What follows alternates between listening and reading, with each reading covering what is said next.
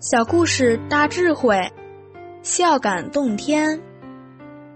古代舜王是位性情极为和顺的著名孝子，他虽被父母和异母兄弟百般虐待，但从不怨天尤人，依然一心一意孝顺父母，友爱弟弟。他这样宽大的胸襟以及至孝的行为，感动了上天。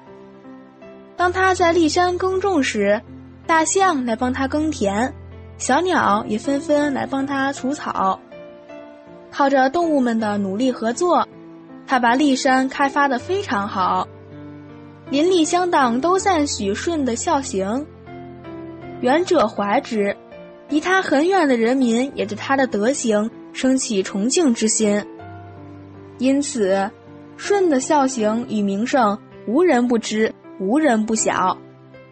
舜用他的德风，自然而然感化人民，最后连尧帝都很佩服。尧帝不仅把两个女儿嫁给他，而且把天下上让给他。后人称舜王为虞舜，他的故事也就万古流芳，流传至今。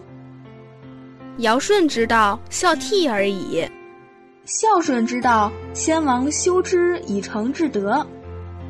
舜帝在位，推行仁政，关心民生，体察民意，百姓富足，社会安定，国家呈现一番太平盛世的景象。孝顺是一切福报的来源，是内心的感恩与回馈之心。真正懂得并做到孝顺的人，会使家庭和睦，万事兴盛，一生幸福美满。